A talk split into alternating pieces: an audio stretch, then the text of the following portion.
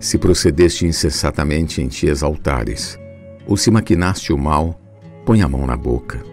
Provérbios 30, 32. Põe a mão na boca.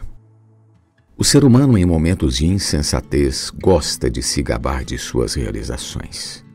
E em momentos de loucura, maquina o mal.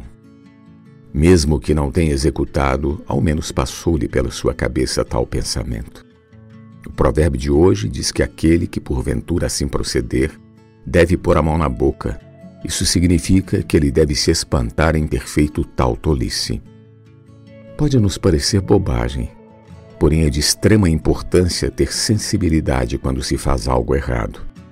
Ao rejeitar a acusação de sua própria consciência quando erra, você vai perdendo sua sensibilidade a ela, até nada mais sentir quando cometer erros novamente, e por isso eles se tornarão um hábito.